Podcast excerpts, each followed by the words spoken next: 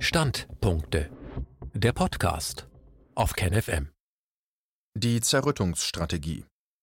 Die Lockdown-Politik dient nicht dem Schutz, sondern der Vernichtung von Millionen Existenzen. Ein Standpunkt von Walter van Rossum. Also noch einmal. Am 12. Januar 2020 übernahm der Generalsekretär der Kommunistischen Partei Chinas, Xi Jinping, persönlich die Leitung der Maßnahmen zur Bekämpfung eines neuartigen Coronavirus, das 14 Tage zuvor begonnen haben soll, von Wuhan aus die Welt zu erobern. Am 23. Januar ordnete Xi Jinping einen radikalen Lockdown von Wuhan und Umgebung an. 22 Millionen Menschen lebten für viele Wochen unter strengsten Quarantänebedingungen und unter einer totalen Ausgangssperre. Am 30. Januar erklärte die Weltgesundheitsorganisation WHO eine gesundheitliche Notlage internationaler Tragweite und der WHO-Generaldirektor bedankte sich bei dieser Gelegenheit überschwänglich bei der chinesischen Führung.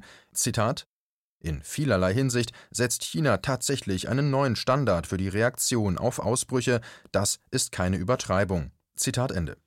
In der Tat, Ähnliches hatte noch niemand getan, und keine Behörde auf Erden hatte solche Maßnahmen auch nur andeutungsweise geplant.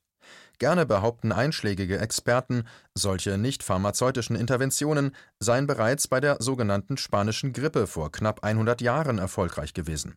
In Wahrheit gab es Vergleichbares niemals und nirgends in der Geschichte der Seuchen.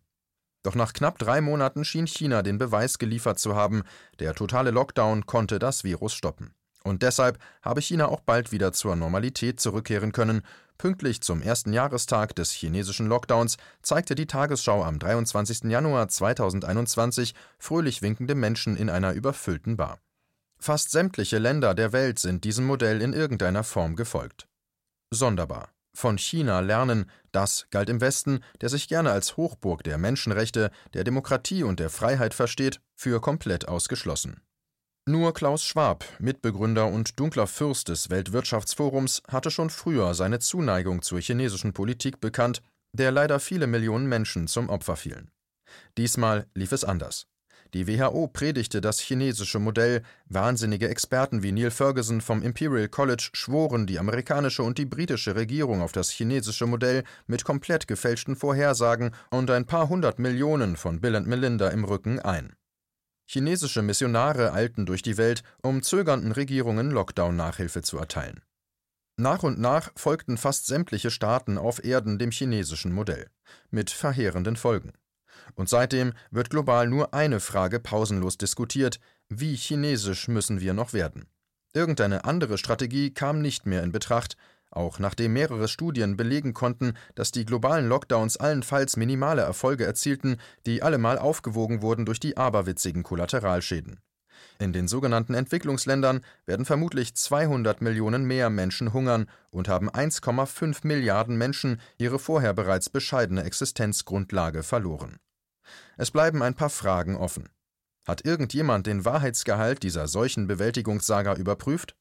Könnte es nicht sein, dass China einfach das Testen eingestellt hat? Oder hat man die PCR-Tests, die die Pandemie ja so wunderbar aufblähen, nur ein bisschen anders eingestellt? Vielleicht hat man ja auch bloß gelogen. Am 23. Januar 2020 sind weltweit 582 Fälle bekannt. Davon 574 allein in China, sieben in Fernost, außerhalb Asiens nur einer in den USA. Von den 574 bekannten chinesischen Fällen stammen 375 aus der Provinz Hubei, deren Hauptstadt Wuhan ist. 199 weitere Fälle sind über ganz China verteilt. Man konnte dramatische Bilder über den brutalen Lockdown in Wuhan sehen. Und tatsächlich, bis Anfang März 2020 steigen die PCR-Positiven auf etwa 80.000. Danach steigt die Kurve nur äußerst langsam auf bis heute etwas über 100.000 Fälle. Die chinesische Führung erklärte die Pandemie für beendet, weniger als 5000 Tote sind zu beklagen. Für ein Land mit 1,4 Milliarden Einwohnern wäre das ein großartiges Resultat, nur kann man es nicht richtig glauben. Selbst wenn man durch die Totalschließung der Provinz Hubei einen Brennpunkt von allen Viren befreit hätte, was wurde aus den anderen Infizierten? Aus fast allen Provinzen Chinas wurden bis März noch jeweils tausende Fälle gemeldet, selbst wenn hier und da angeblich Städte abgeriegelt wurden, wieso verbreitete sich das Virus offenbar kaum in der riesigen Fläche Chinas? Nach April 2020 entdeckte man noch 20.000 Fälle. In jedem anderen Land der Welt und schon gar in dicht bevölkerten Regionen hätte das zu viralen Flächenbränden geführt. Wieso kommt es in Deutschland trotz eines relativ strengen Lockdowns tagelang zu Zehntausenden Neuinfektionen? Wieso kommt es in China zu keiner zweiten Welle? Irgendwie scheint da das Virus ausgerottet zu sein. Mit anderen Worten, die Saga vom heroischen Lockdown der Chinesen ist ziemlicher Unfug. So sehr Unfug, dass er sogar Virologen, Journalisten und Politikern hätte ins Auge springen müssen. Jetzt bleibt die Frage, warum quält man die Menschen weltweit mit einer offensichtlich nutzlosen, aber extrem kostspieligen Strategie? Wie kann es sein, dass kulturell, politisch und ökonomisch völlig unterschiedliche Staaten und Kulturen seit einem Jahr ihre Gesellschaften ökonomisch, psychisch und teilweise auch physisch systematisch ruinieren, auf der Grundlage eines ziemlich unglaubwürdigen Gerüchts? Darüber kann ich nur spekulieren.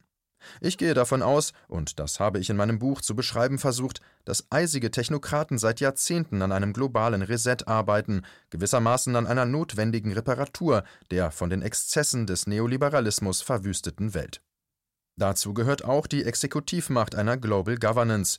Die kann nicht durch einen Putsch erworben werden, sondern nur durch kontrollierte Zerrüttung der bestehenden Weltgesellschaft, die am Ende des Prozesses sich denen ergibt, die ein Ende der Auflösung versprechen. Die Pandemie bietet die Benutzeroberfläche für diese kontrollierte Zerrüttung. So, und in meinen Augen nur so, lässt sich erklären, warum die so uneffektive wie zerstörerische Lockdown-Politik sich weltweit durchgesetzt hat bzw. weltweit durchgesetzt wurde.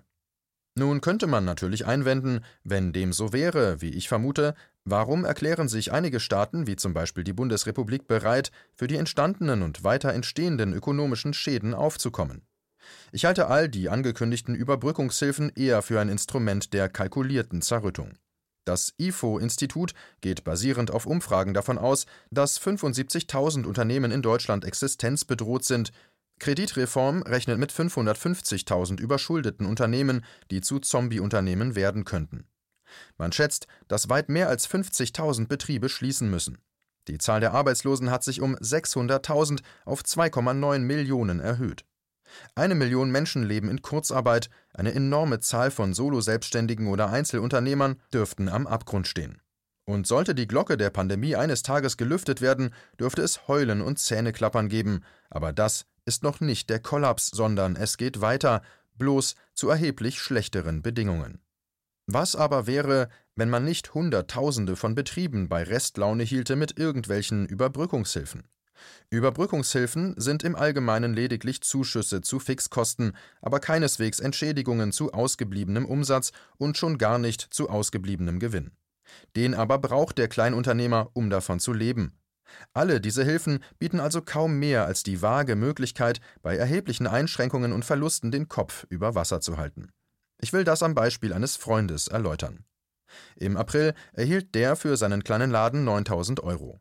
Für den Antrag musste man lediglich ein paar Angaben zum Betrieb machen, einige Tage später kam das Geld schon. In seinem Fall war das genug, um nicht nur den Laden aufrechterhalten zu können, er konnte auch seinen Lebensunterhalt bestreiten. Drei Monate später allerdings kam ein Brief ins Haus geflattert, der davon sprach, die gezahlte Summe mit den realen Fixkosten des Geschäfts zu verrechnen und gegebenenfalls die zu viel bezahlte Summe zurückzuerstatten. Davon war bei der Antragstellung nie die Rede gewesen. Da galt es nur ein paar Bedingungen zu erfüllen. So wurde also im Nachhinein aus einer unbürokratischen Hilfe eine bürokratische Beihilfe gemacht, die die Unkosten des Geschäfts wenigstens teilweise erstattete, aber sich in keiner Weise dafür interessierte, wie mein Freund seinen Lebensunterhalt finanzieren könnte. Es kamen die Sommermonate mit deutlich vermindertem Umsatz, vermutlich weil die Leute weniger Geld hatten oder weniger ausgeben wollten, andererseits waren zahlreiche Kunden an Amazon und Co verloren. Dummerweise war der Umsatzeinbruch nicht größer als 50 Prozent und somit der kleine Ladeninhaber nicht unterstützungsberechtigt. Dann kamen der Dezember-Lockdown und die Dezemberhilfe, die gnädigerweise wiederum einen Zuschuss zu den Fixkosten versprach, allerdings unter Beihilfe eines Steuerberaters, der zu einem Stundensatz von 120 Euro plus Mehrwertsteuer ungefähr 70 Prozent der Fixkosten rausholen konnte. Meinem Freund gingen alle Mittel aus, auch nur die laufenden Kosten für seinen Laden zu bezahlen. Dann ging der Lockdown in seine zweite, dritte und vierte Verlängerung, Insgesamt bleibt das Geschäft von Mitte Dezember bis Ende März geschlossen. Die Bundesregierung legte die Überbrückungshilfe 3 auf, die einen Zuschuss zu den Fixkosten von Januar bis Juni 2021 verspricht. Das geschah am 16. Februar, doch erst nach einer Woche gab es das entsprechende Antragsformular, das wiederum mit Hilfe eines teuren Steuerberaters ausgefüllt werden musste.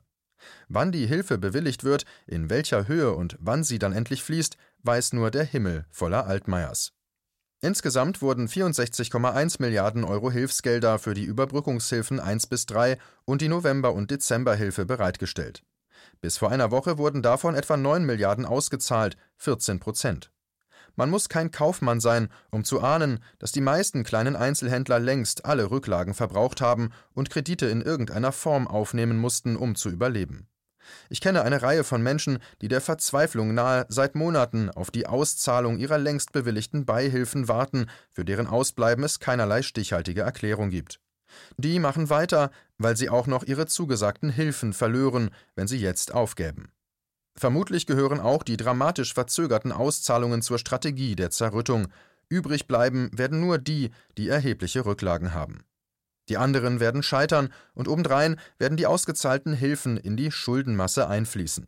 Das dürfte bereits Teil des in Aussicht gestellten gesellschaftlichen Strukturwandels des Resets sein. Die Überbrückungshelfer spielen ein fieses Spiel. Weder kann man damit die Unkosten decken, noch davon leben. Sie nähren lediglich die Illusion, es könnte irgendwie weitergehen und der Staat habe seine Schuldigkeit getan. Und sie zögern den Totalausfall noch einige Zeit hinaus. Dieser Beitrag erschien zuerst bei Rubicon – Magazin für die kritische Masse.